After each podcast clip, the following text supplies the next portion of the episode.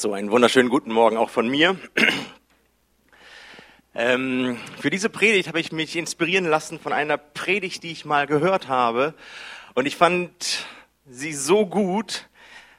Und irgendwie hat Gott mich da wieder drauf gebracht, auf diese Predigt, dass ich mich, wie gesagt, davon inspirieren lassen habe. Und heute werde ich über folgendes Thema mit euch sprechen. Und zwar wird der Titel heißen, ein verändertes Mindset, eine zukunftsverändernde Einstellung. Ich wollte mal ein neues Wort machen. Ihr wisst ja, dass ich ein totaler American Football Fan bin. Fußball ist nicht so meine Welt, aber American Football. Ich liebe diese Sportart und ähm, ich möchte euch in eine Situation mit reinnehmen, die mein Team, die Green Bay Packers, ähm, erlebt haben. Und zwar war es folgendermaßen. Die Green Bay Packers spielten gegen die Detroit Lions und es stand 21 zu 23, eine Sekunde vor Spielschluss. Und zwar lagen meine Green Bay Packers zurück. Um ins Ziel zu kommen, das heißt in die Endzone zu kommen, wo sie hätten punkten können, lagen noch ungefähr 61 Yards, das sind ungefähr so 55 Meter. Und sie hatten nur eine Sekunde Zeit. Jetzt ist es so im American Football, wenn ein Spielzug erstmal begonnen hat, dann wird nicht bei Null abgepfiffen, sondern der geht so lange weiter, bis sie gestoppt werden. Aber durch eine Sekunde Zeit hatten sie auch nur noch ihre allerletzte Möglichkeit, ihre allerletzte Chance. Es war zu weit weg, um irgendwie einfach ein Field Goal zu schießen. Das heißt, dass der Ball geschossen wird und dann irgendwie durch das, die Torstangen in der Endzone geschossen wird. Also musste der Ball entweder gelaufen oder geworfen werden. Und jeder andere Quarterback hätte in dem Moment eigentlich aufgegeben, bei einer Sekunde noch auf der Uhr. Aaron Rodgers, der Quarterback der Green Bay Packers, tat das nicht. Denn ihm war klar, wenn er jetzt aufgibt und wenn er das Spiel abschreibt, dann werden die Green Bay Packers aus den Playoffs äh, rausfallen. Sie werden verlieren und das wird das Aus bedeuten, das Saison aus. Und eine Sekunde ist immer noch eine Sekunde. Und er gab nicht auf und er ließ seine Mannschaft aufstellen. Und er wollte das versuchen, was ähm, einfach nötig war, nämlich einen langen Pass zu werfen in die Endzone, wo dann einer von seinen Läufern den Ball fängt. Das Problem bei diesem Spielzug ist nur, dass der Ball beziehungsweise die Läufer erstmal dahin laufen müssen, um den Ball zu fangen. Das heißt, dass Zeit nötig ist. Zeit, die Aaron Rodgers aber nicht haben wird, weil die Gegner genau wissen, was er jetzt vorhat. Und sie werden ihn attackieren und sie werden dafür sorgen, dass er keine Zeit hat. Und genau so kam es, der, Ball, der Spielzug begann, er bekam den Ball und die Gegner brachen durch die Verteidigung durch und drei Gegner attackierten ihn. Und er wich einem Gegner aus, dann dem nächsten und auch dem äh, nächsten daraufhin. Und er lief sich frei. Und das war genau die Zeit, die es gebraucht hat, damit seine Läufer in die Endzone kamen. Inzwischen war die Spielzeit auf Null runtergelaufen. Das heißt, es gab keinen weiteren Versuch. Und dann holte er aus und warf den Ball. Und auch das ist eigentlich ein riskantes Ding, weil wenn er auch nur ein oder zwei Meter rechts oder links daneben wirft, wird sofort ein gegnerischer Spieler den Ball fangen und das wäre gleichzusetzen mit dem Aus. Also er musste einen sehr präzisen Pass über 61 Yard werfen und er warf diesen Ball und dieser Ball flog und flog.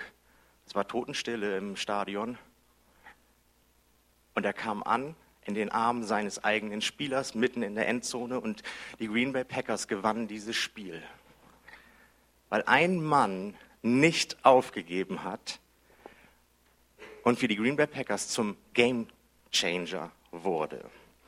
Was ist ein Game Changer? Ein Game Changer ist im Prinzip nichts anderes als der eine Mann, den du aufs Spielfeld stellst, wenn es kritisch und wenn es brenzlig wird. Der eine Mann, der die Ruhe behält, aber der in der Lage ist, ein Ziel beziehungsweise einen Weg noch oder einen Ruder noch rumzureißen.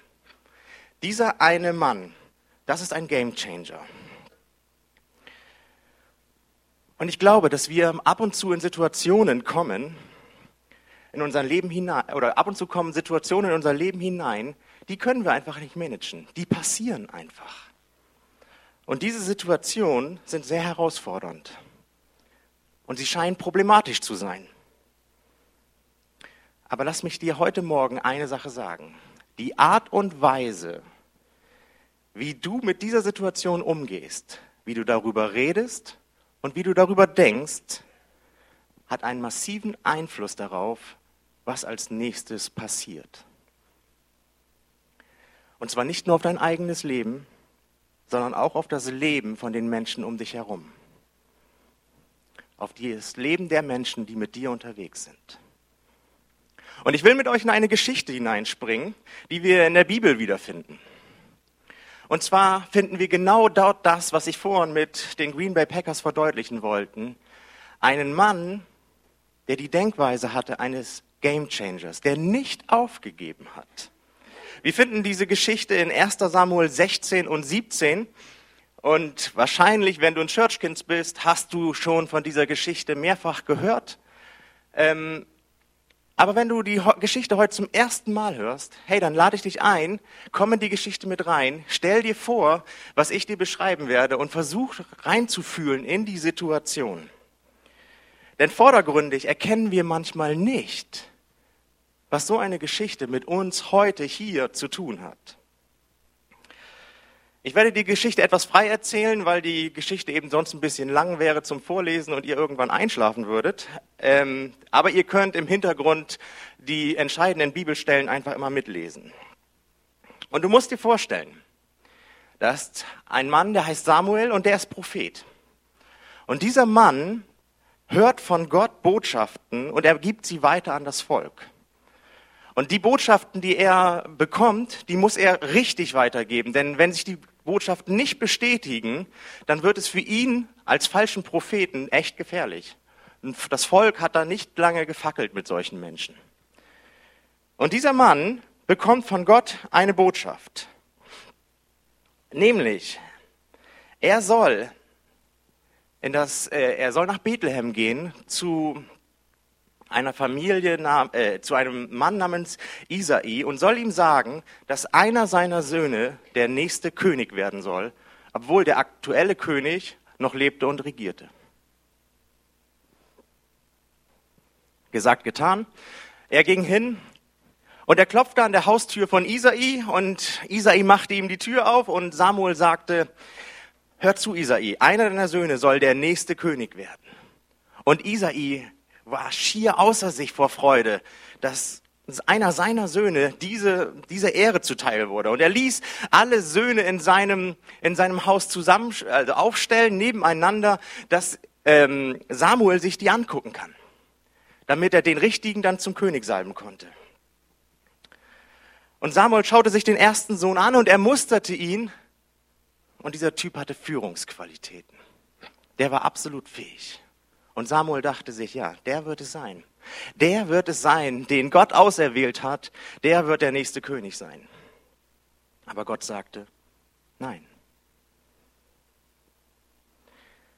Und dann ging er weiter zum zweiten. Und da stellte Samuel fest, hey, der sieht sogar noch besser aus als der erste. Und das wird der neue König sein. Und Gott sagte, nein, der ist es nicht. Und Samuel machte weiter mit dem nächsten Sohn und dann mit dem nächsten Sohn und dann mit dem nächsten Sohn. Und am Ende stellte er fest, keinen von denen hat Gott als König erwählt. Und er fing schon an, so langsam ins Zweifeln, oh, habe ich mich da eigentlich gut, habe ich da gut zugehört, habe ich das alles richtig verstanden?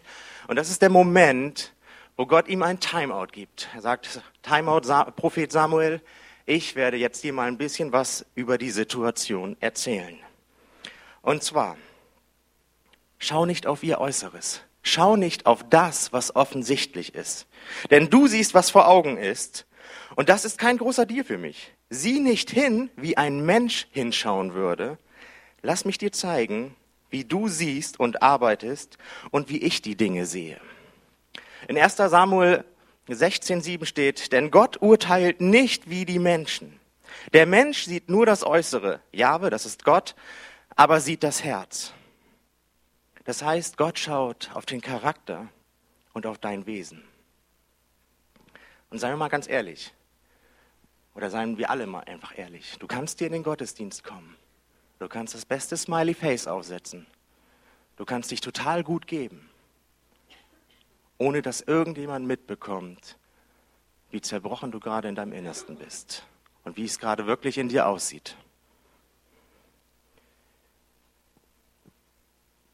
Und in Sprüche 4, 23 steht, mehr als alles andere bewahre dein Herz, denn daraus kommt dein ganzes Leben hervor. Das, damit ist nicht das anatomische Herz gemeint, sondern damit ist deine Seele gemeint. Wenn es deiner Seele, dein, deinem Innersten gut geht, dann hat das Einfluss auf dein gesamtes Leben. Und hier können wir etwas von Gottes Art zu denken lernen. Nämlich, Samuel soll lernen, dass Gott etwas anderes im Blick hat. Es fehlt nämlich ein Sohn. Ein Sohn, der es nicht wert war, dass sein Vater ihn aufstellen ließ.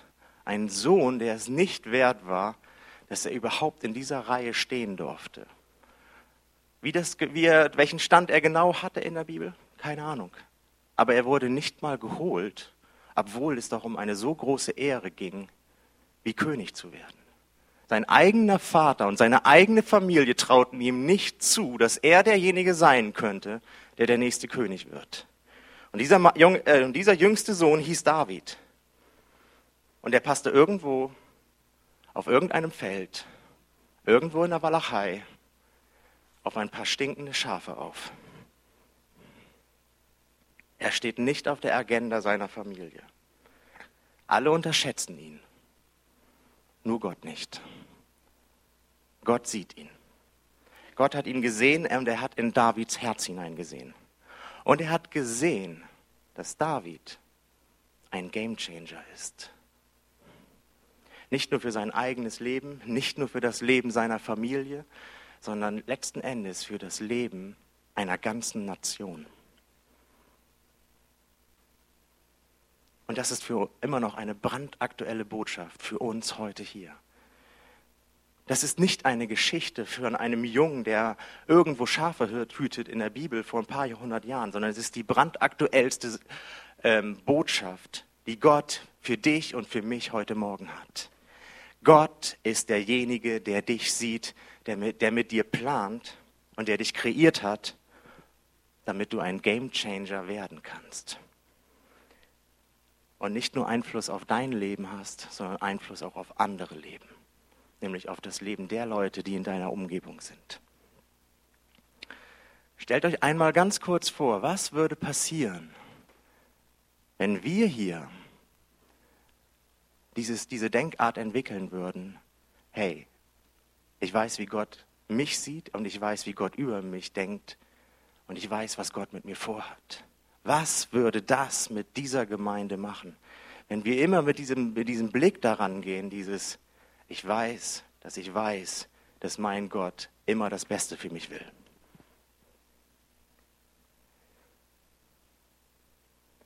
Und Samuel salbt David zum nächsten König vor den Augen seiner gesamten Brüder und seines Vaters. Salben bedeutet so viel, dass jemand in ein bestimmtes Amt gerufen wird zur damaligen Zeit und dass er mit dem Salben bekam er die Vollmacht von Gott, dieses Amt auszuführen. Vollmacht dadurch, dass der Geist Gottes dann auf, dieser, auf diese Person runterkam und auf ihr lagerte. Wer damals vom, damals vom Heiligen Geist erfüllt war, der hatte nämlich eine besondere Stellung im Volk und vor Gott. Und David wusste das. Er wusste, dass der, dass der Geist Gottes auf ihm war und dass der Geist Gottes es war, der ihn zu dem jetzt gemacht hat, der er jetzt war nach dem Salben. Und dass es nicht aufgrund seiner eigenen Taten war, sondern auf der Tatsache, dass Gott ihn für würdig erachtet hat.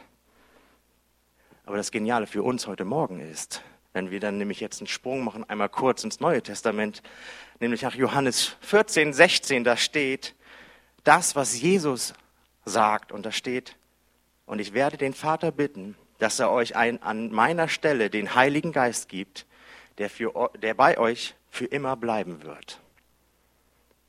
Vater, gib ihnen allen deinen Geist, den Tröster, den Beistand, die Kraft, den Geist, der Jesus Christus, nachdem er gestorben war, wieder von den Toten auferweckte.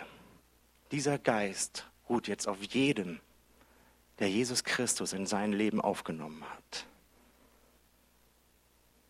Und Jesus setzt sogar noch einen drauf, denn er sagt noch am Ende, hey, und wisst ihr was? Ich bleibe bei euch bis zum Ende aller Tage. Und das zeigt mir nämlich etwas. Das zeigt mir, wenn wir ein verändertes Mindset haben, das heißt, wenn wir eine veränderte Denkweise oder Einstellung haben, dann gehen wir anders durchs Leben als früher.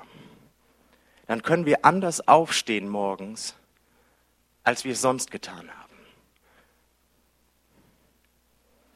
Und wenn wir, da, wenn wir verstehen, wie Gott arbeitet, wie Gott mit einem Menschen arbeitet, dann werden wir vielleicht auch Folgendes erleben. Wir werden erleben, wie wir in Situationen hineinkommen, wo Menschen, die uns nah sind und Menschen auch, die uns fern sind, beurteilen, manchmal sogar verurteilen, in Schubladen stecken. Wir werden erleben, wie wir vielleicht von Menschen, die uns nah sind, verraten werden und wir werden erleben, dass uns Menschen, die uns eigentlich wichtig waren, den Rücken zukehren. Und das tut weh und das ist auch verletzend für jeden Menschen. Aber weißt du, was Gott in so einer Situation sagt? Er sagt nämlich, hey, lass mich mit meiner Perspektive jetzt mal auf diese Situation schauen. Für mich fällt und steht im Leben alles mit Perspektive und Blickwinkel. Alles hat mit Blickwinkeln zu tun. Wenn Gott uns arbeitet, uns schleift durch solche Situationen, damit wir zu der besten Version unserer selbst werden, dann fühlt sich das manchmal so an wie, Gott, hast du mich verlassen? Gott, hast du mich und mein, dein Versprechen mir gegenüber vergessen? Aber dabei sehen wir nicht, dass Gott gerade dabei ist, an uns etwas Großartiges zu vollbringen. Gott hat nämlich auch David nicht vergessen. Und für seine Familie war er es vielleicht nicht wert, dass er vielleicht König werden könnte. Aber für Gott war er es wert. Und zwar, etwa, und zwar etwas, was dein, äh, Gott möchte heute etwas an dir tun, was deine und meine Möglichkeiten übersteigt. So wie er es bei David getan hat, so ist Gott auch heute Morgen hier im Gottesdienst und er arbeitet an dir, weil er dir etwas aufzeigen möchte. Und weißt du was, Gott ist nicht ansatzweise davon beeindruckt, wie häufig du im Leben schon gefallen bist, wie häufig du im Leben schon Niederlagen erlebt hast. Ich glaube, Gott möchte dir heute Morgen etwas sagen, dass deine Grenzen und all deine Unfähigkeiten die du in deinem Leben erlebt hast, all deine Niederlagen, formen noch lange nicht die Person, die Gott sieht, wenn er dich ansieht. Gottes Plan und Gottes Berufung wird nicht dadurch definiert, durch den Ort, von dem du kommst, durch den Ort, wo du jetzt bist oder der Situation, in der du gerade drin steckst. Schauen wir wieder auf David. Als er zum König gesalbt wurde, da war da nirgendwo jemand, der gerufen hat, lang lebe der König. Hat sich seine Familie gefreut, als er gesalbt worden ist? Nein. Ich kann mir sogar vorstellen, als Samuel gesagt hat, ich salbe jetzt David zum König, dass seine Familie gedacht hat, okay, der kann definitiv kein echter Prophet sein.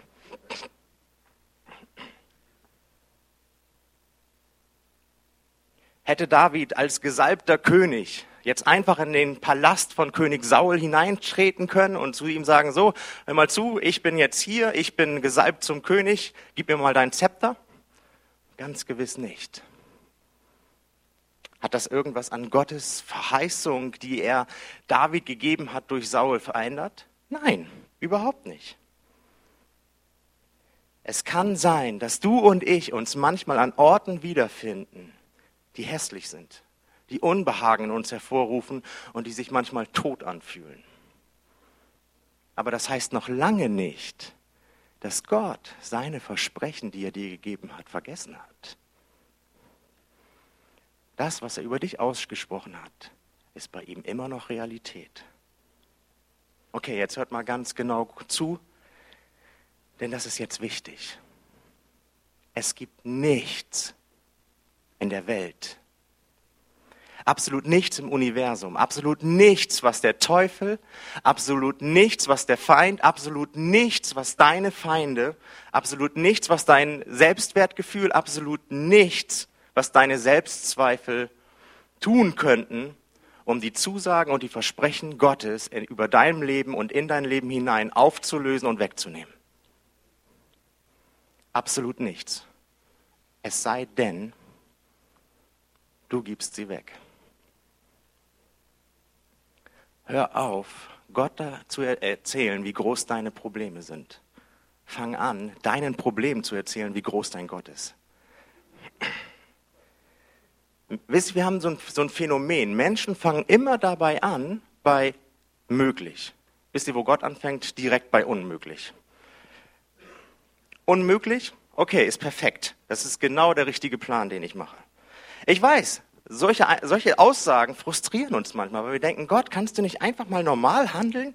Kannst du nicht einfach nur mal mit uns zeigen, wie es weitergeht? Aber so arbeitet Gott nicht. Gott sagt dir, hey, unmöglich, super. Für mich ist das der Weg, den ich mit dir gehen werde, weil ich dir zeigen möchte, was ich mit dir vorhab und wozu ich alles der, äh, fähig bin. So arbeitet Gott. Und wir können hier nämlich erkennen, dass wir Gott vertrauen können, auch wenn deine Situation noch so ausweglos aussieht. Aber wir wissen eins, hey, mein Gott hat alles unter Kontrolle und mein Gott wird es in Ordnung bringen. Und das ist irgendwie erfrischend und es ist irgendwie so eine völlig neue Art zu denken, dass egal was kommt, es wird nicht das Ende sein. Es geht darum, dass du weißt, Gott, ich weiß, du hast den besten Plan. Und egal wie sehr ich mich auch anstrenge, ich werde niemals einen besseren Plan haben als du. Was Gott damals in David gesehen hat, das sieht Gott heute in dir.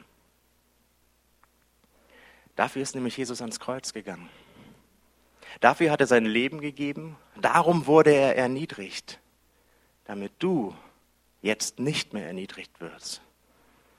Damit, deine, damit du eine Perspektive hast und damit du zum Gamechanger werden kannst. Gottes Anwesenheit in deinem Leben ist nicht dafür da, um deine Probleme zu fixen. Gottes Anwesenheit in deinem Leben ist dafür da, um deine Perspektive zu fixen. Weil wenn du verstehst, dass wir einen so unendlich guten Gott haben, der immer das Beste mit dir will und der immer ein Ziel mit dir verfolgt, dass du besser werden kannst, dann werden deine Probleme darunter gar kein Problem mehr sein. Und dann gehen wir durch diese Welt und dann sehen wir auf einmal, was Gott gemacht hat und was Gott, wo Gott dran, gerade dran ist, etwas zu tun. Und wie atemberaubend Gott ist. Und gleichzeitig verstehen wir aber auch, dass es vielleicht Menschen in unserem Umfeld gibt, genau, die genau diese Art von Perspektive brauchen.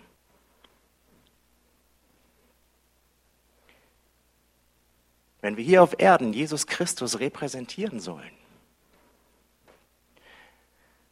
wer sollte dann Worte des lebendigen Lebens für die Menschen haben, die Gott nicht kennen? Das sind wir. Vergiss niemals, der Gamechanger in deinem Leben war niemand anders als Jesus Christus. Und jetzt bist du der Gamechanger für jemand anders. Springen wir zurück zu David. Wieso ist dieser David jetzt ein Gamechanger geworden für eine ganze Nation, für ein ganzes Volk? Und da gehen wir in das Kapitel 1 Samuel 17. Und das ist folgende Situation. Die Israeliten und die Philister waren erbitterte Gegner und sie hatten Krieg miteinander. Und die Philister hatten folgende Denkweise. Sie dachten, wir werden definitiv gewinnen. Wir machen diese kleinen Israeliten platt. Und auf der anderen Seite waren die Israeliten. Und die hatten folgendes Mindset. Und die haben gesagt, wir werden verlieren. Wir haben gar keine Chance gegen die. Wie sollten wir auch eine Chance haben? Ihrem Herr geht ein Mann vorweg, der größer, der schneller, der kräftiger, der stärker ist als jeder andere von uns. Und dieser Mann hieß Goliath. Das ist dieser eine Typ aus eurer Schulzeit, den ihr bestimmt auch noch kennt, der immer einen Kopf größer war, der immer cooler war und der euch das Leben wirklich, ich will nicht sagen zur Hölle gemacht hat, aber der euch richtig Stress gemacht hat. Dieser eine Typ, wo ihr jedes Mal gedacht habt, alter Schwede, wie oft ist der denn sitzen geblieben? Der hat schon Bart.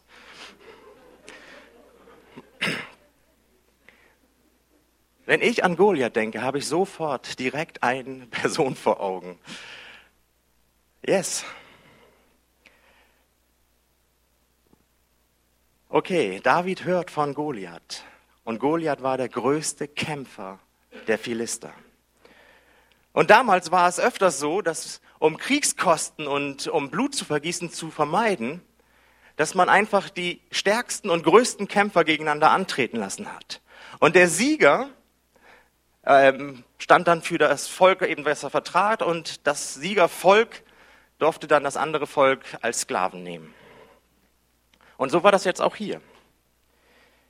Goliath forderte über mehrere Tage hinweg, dass der stärkste Krieger der Israeliten endlich aufs Schlachtfeld kommt. Bei den Philistern war es Goliath, aber wisst ihr, wer der stärkste Krieger der Israeliten war? Der größte Krieger der Israeliten? Es war König Saul. Es heißt in seiner Berufungsgeschichte, dass er größer und stärker war als alle anderen. Und König Saul hatte genau das gleiche äh, Gedankengut wie all die Leute um ihn herum. Er dachte sich, wir werden verlieren. Ich habe gar keine Chance. Ich denke nicht mal daran, da aufs Schlachtfeld rauszugehen. Und deshalb zog er sich in sein Zelt zurück.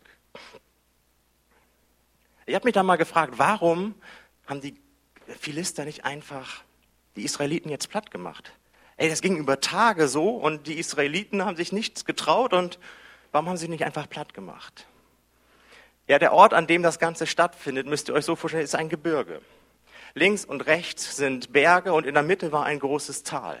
Und die Israeliten waren an dem einen Berghang und die Philister waren an dem anderen Berghang. Das heißt, dass das Team oder das Team, das, ähm, dass das äh, Heer, was als erstes angegriffen hätte, wäre automatisch in einer schlechteren Position gewesen. Wie oft findest du oder finde ich mich in einer Situation wieder, die offensichtlich ausweglos ist. Und die ganze Situation ist zum Stillstand gekommen. Und egal, was ich auch machen würde, es wird einfach nur schlechter werden. Aber ich sage dir ganz ehrlich, das ist nicht die Stimme der Ermutigung, das ist nicht die Stimme Gottes. Das ist die Stimme der Entmutigung. Wenn du glaubst, dass es in deinem Leben nicht weitergeht, dann hörst du der falschen Stimme zu. Und diese Stimme taucht immer dann auf, wenn wir in solche Situationen kommen, die ausweglos sind. Und dann fangen wir an, ihr zuzuhören. Dann fangen wir an, es auszusprechen, dass es ausweglos ist. Und dann fangen wir an, es zu glauben, ja, es wird einfach nicht weitergehen. Aber ich erinnere euch nochmal, wie war das nochmal? Da, wo meine Möglichkeiten enden, da fangen Gottes Möglichkeiten erst an. David war nämlich ein Mensch, der anders drauf war. Der hat anders getickt, der hat anders gedacht. Er hatte ein anderes Mindset, einen anderen Grundgedanken war in ihm. David kam, also er hat die Nachdem er gesalbt war, hat er weiterhin die Schafe gehütet und er kam von den Schafen gerade und wollte Essen bringen seinen Brüdern, die in dem Heer der Israeliten waren. Und während er dann äh, das Essen brachte zu dem Heer hin, hörte er, wie Goliath Gott und das israelitische Heer verhöhnte und verspottete. Und David sagte sich, hey, wie kann das sein? dieser, wie, wie kann es sein, dass dieser Typ Gott und das israelitische Heer verhöhnt und niemand stopft ihm das Maul? Wie kann es sein, dass ihr das einfach so zulasst? Und er fragte seine Brüder und seine Brüder sagten gleich umgehend, geh wieder zurück auf deine Weide. Aber David wurde noch lauter. Er wurde immer lauter, so dass alle anderen aus dem Heer es auch mitbekamen und die Soldaten. Und selbst Saul bekam es mit. Und äh, Saul ließ David holen, ihn zu sich in seinem Zelt. Und er wollte ihm erklären, warum das jetzt gerade nicht möglich ist. Und er sagte zu ihm, und David sagte zu ihm, bei allem Respekt, König Saul, ich habe gekämpft gegen Bären und gegen Löwen. Ich habe keine Rüstung angehabt und kein Schwert dabei gehabt. Und ich habe diese Löwen und diese Bären platt gemacht. Dieser Mann da ist nur ein Mensch. Und König Saul versuchte ihm zu erklären in 1 Samuel 17, 23. Aber Saul erwiderte, du kann, äh, das kannst du nicht. Du bist ein junger Mann und er ist von Jugend an im Kampf erprobt. Und deswegen haben wir Angst vor ihm. David sagte, ich nicht. Und wisst ihr auch, warum er das sagen konnte? Weil er seine Angst exekutiert hatte. Weil er das, was über ihn gedacht und gesagt worden ist, von Kindheit an, von Jugend an, dass er zu nichts anderem taugt, als vielleicht auf ein paar Schafe aufzupassen und schon gar nicht, dass er König werden könnte, weil er das nicht angenommen hat, sondern er hat dem vertraut, was Gott über sein Leben ausgesprochen hat. Und das gab ihm Kraft und deswegen konnte er sagen, ich habe keine Angst vor ihm. Und weil er an das geglaubt hat, was Gott über ihn ausgesprochen hat. Und deswegen konnte er sagen, ich gehe jetzt auf dieses Schlachtfeld und ich werde Goliath platt machen. Und ich sage dir eins, manchmal stellt Gott einen Goliath in dein und in mein Leben hinein, direkt in unseren Weg, damit wir den David erkennen, der in uns schlummert. Die Frage ist nicht, ob du siegen wirst. Die Frage, die sich stellt, ist, wann werden wir siegen? Es geht immer nur um das Wann, nie um das, um das Ob. Weil Gott nämlich schon alles klar gemacht hat. Und wenn du das verstanden hast, dann ergeht es dir so wie einer alten Bekannten von mir. Und die hat das verstanden. Sie ist mit ihrem Auto unterwegs gewesen und merkte beim Autofahren, dass irgendwie ihre Motorhaube, der Lack fing an, so komische Blasen zu bilden. Und sie hielt an und sie stieg aus und während sie sich der Motorhaube näherte, merkte sie auch schon eine ziemliche Hitzewelle. Ja, ihr, Mo ihr Motor hatte Feuer gefangen und innerhalb von kürzester Zeit stand ihr gesamtes Auto in Flammen. Totalschaden. Und die hat den Schaden der Versicherung gemeldet, aber die Versicherung sagte, nee, wir zahlen nicht. Wir geben Ihnen eine Mitschuld, deswegen werden wir diesen Schaden nicht zahlen. Und sie hat sich natürlich tierisch darüber aufgeregt. Aber im nächsten Moment sagte sie, nö, ganz gewiss nicht. Und sie ging ins Gebet zu Gott und sie sagte zu Gott, Gott, ich fordere von dir jetzt Gerechtigkeit. Und sie ließ nicht locker. Und sie schrieb nicht immer so ein, so ein Duell irgendwie, keine Ahnung, wie verklagen sie jetzt oder sonst irgendwas. Nein, sie hat einfach nur auf Gott gesetzt. Und ein paar Tage später bekommt sie ein Schreiben von der Versicherung, wir übernehmen den Schaden komplett doch. Weil sie einfach nur zu 100 Prozent geglaubt hat, dass sie im Sieg steht und dass sie sich keine Gedanken darum machen muss. Deine Umstände können dir vielleicht sonst was erzählen, aber das letzte Wort hat immer Gott. Weder Versicherung, weder Banken, weder Firmen, weder Gerichtsvollzieher, weder der Staat noch sonst irgendjemand hat das letzte Wort. Das letzte Wort hat immer Gott. Und vielleicht bist du heute Morgen hier und hast in deinem Leben nichts anderes gehört. Von deinen Eltern, von deinen Lehrern, von deinen Freunden, von deinen Arbeitskollegen, von deinem Chef. Das kannst du nicht, das bist du nicht. Du brauchst es gar nicht erst zu versuchen.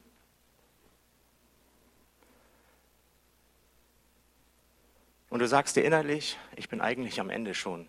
Man traut mir überhaupt nichts mehr zu. Und Gott möchte dir heute Morgen nämlich etwas sagen. Weißt du, der Punkt, wo wir uns manchmal am Ende, äh, also wo wir das Empfinden haben, am Ende zu sein, ist nicht immer der schlechteste. Weil dein Ende ist sein Anfang. Und Gott sagt dir heute Morgen, lass mich in deinem Leben jetzt zum Zug kommen. Lass mich mit dir Geschichte schreiben. Denn ich bin mit dir noch nicht fertig. Seine eigene Familie hat nicht an ihn geglaubt. Alle haben ihm gesagt, es wird nicht klappen. Es wird nicht funktionieren, du hast keine Chance. Benutz einfach mal deinen Verstand. Aber David hat eine andere Perspektive gehabt und er hat gesehen, in dieser riesigen Bedrohung ist auch eine riesengroße Chance drin. Perspektivwechsel. Die Eigenschaft eines Gamechangers. Auf David lag nämlich der Heilige Geist. Und der Heilige Geist verändert alles. Du kannst noch so einen großen Gegner gegen dich haben. Wenn der Heilige Geist auf dir liegt, werden die Karten auf jeden Fall neu gemischt. Der Heilige Geist war Davids Ass im Ärmel. David hatte diese Perspektive. Und so ging er los auf das Schlachtfeld. Und alle sagten ihm, du schaffst es nicht. König Saul sagte, dass du wirst verlieren. Alle sagten ihm, das geht schief. Aber David ging los, weil er wusste eins, ich stehe im Sieg, ich stehe im Sieg Gottes und ich weiß, dass Gott sein Versprechen mit mir nicht vergessen hat. Und deswegen werde ich nicht verlieren. Und alle waren skeptisch. Und weißt du, wann sie aufgehört haben, skeptisch zu sein? In dem Moment, wo der erste Stein die Schädeldecke von Goliaths Stirn zertrümmerte und Goliath tot zu Boden fiel. Das Lobpreisteam kann schon mal nach vorne kommen. Und wisst ihr, was als nächstes passiert ist? In nur einem Bruchteil, einem Augenblick, bekam eine gesamte Nation Mut eingehaucht.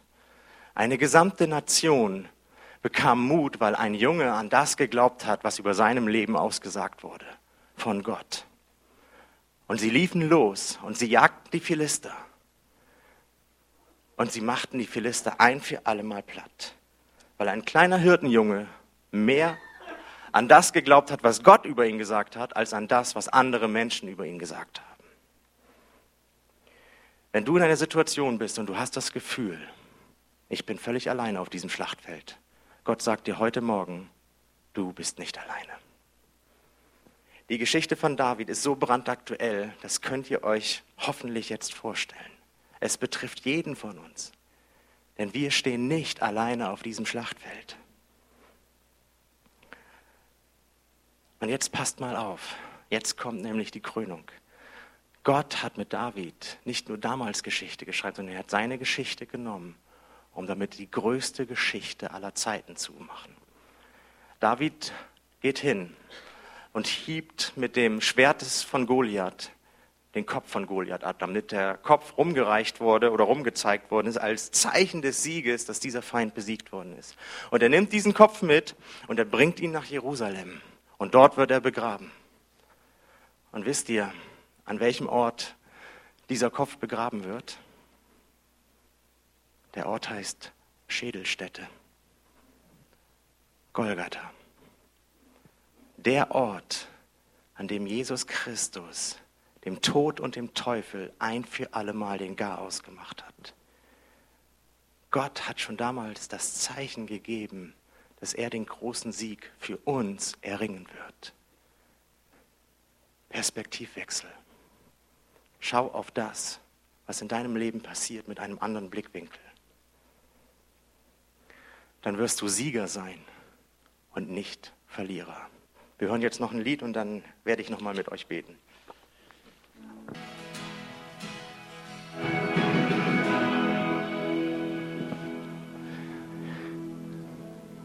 Wisst ihr, es ist manchmal nicht so ganz einfach, wenn man in so einer Situation drinne ist, seine Gedanken und seine Einstellung zu ändern. Zu sagen, ich höre jetzt einfach mal nicht auf meine Vernunft, auf das, was meine innere Stimme mir sagt, auf das, was meine Freunde mir sagen, sondern ich höre auf das, was Gott sagt.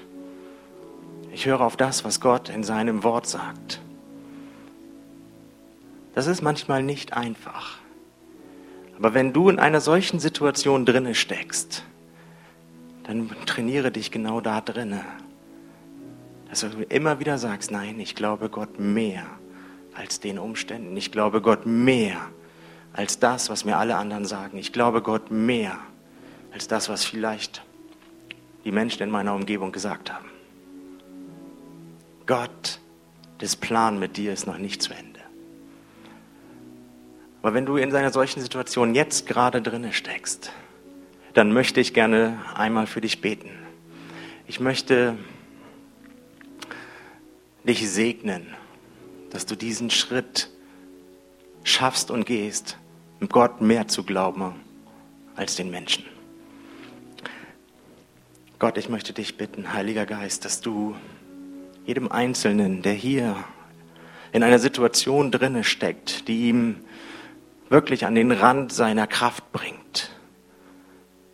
Ich möchte dich bitten, dass du ihm die Augen öffnest für die guten Aussagen, die du über seinem Leben hast, für die Versprechungen, die du ihm gegeben hast, die du ihr gegeben hast, sowohl in deinem Wort als auch persönlich. Und dass sie verstehen, dass du sie nicht vergessen hast. Und ich möchte dich bitten, Gott, ich möchte dich bitten, Heiliger Geist, erfülle sie neu mit deinem Geist, dass sie neue Kraft bekommen, neuen Mut bekommen, dass sie erfüllt werden mit Vertrauen und Zuversicht, dass du das letzte Wort hast und du das letzte Wort noch nicht gesprochen hast über ihre Situation. Gott, ich segne sie in deinem Namen mit dieser Kraft. Und ich danke dir, Heiliger Geist, dass du ein Erhörer der Gebete bist. Amen. Vielleicht bist du heute auch das erste Mal hier. Und du stellst gerade fest, okay, ich merke, hier ist irgendetwas anders in diesen Räumlichkeiten. Ich merke, ich werde irgendwie bewegt in meinem Inneren. Und du merkst, es gibt diesen Gott tatsächlich. Und du möchtest diesen Gott eigentlich gerne kennenlernen. Dann möchte ich dich auch einladen, jetzt mit mir ein Gebet zusammenzusprechen. Die ganze Gemeinde wird es mitsprechen. Du, ähm, und dein Leben Jesus Christus zu geben. Und ich werde dir versprechen, du wirst es erleben, dass der Heilige Geist auf dein Leben kommt und du wirst von Gott zu einem Gamechanger werden. Du wirst von Gott mit einem neuen Gedankengut ausgerüstet. Und du wirst erleben, wie dein Leben sich um 180 Grad verändert. Wenn du das möchtest, dann bete dieses Gebet mit mir mit. Himmlischer Vater, ich danke dir dass du deinen Sohn Jesus Christus für mich gegeben hast. Und dass du, Jesus, ans Kreuz gegangen bist. Für mich. Deswegen gebe ich dir jetzt mein Leben und kehre um von meinen Sünden. Danke, dass du das in mir jetzt veränderst und dass ich deinen Heiligen Geist jetzt bekomme. Amen.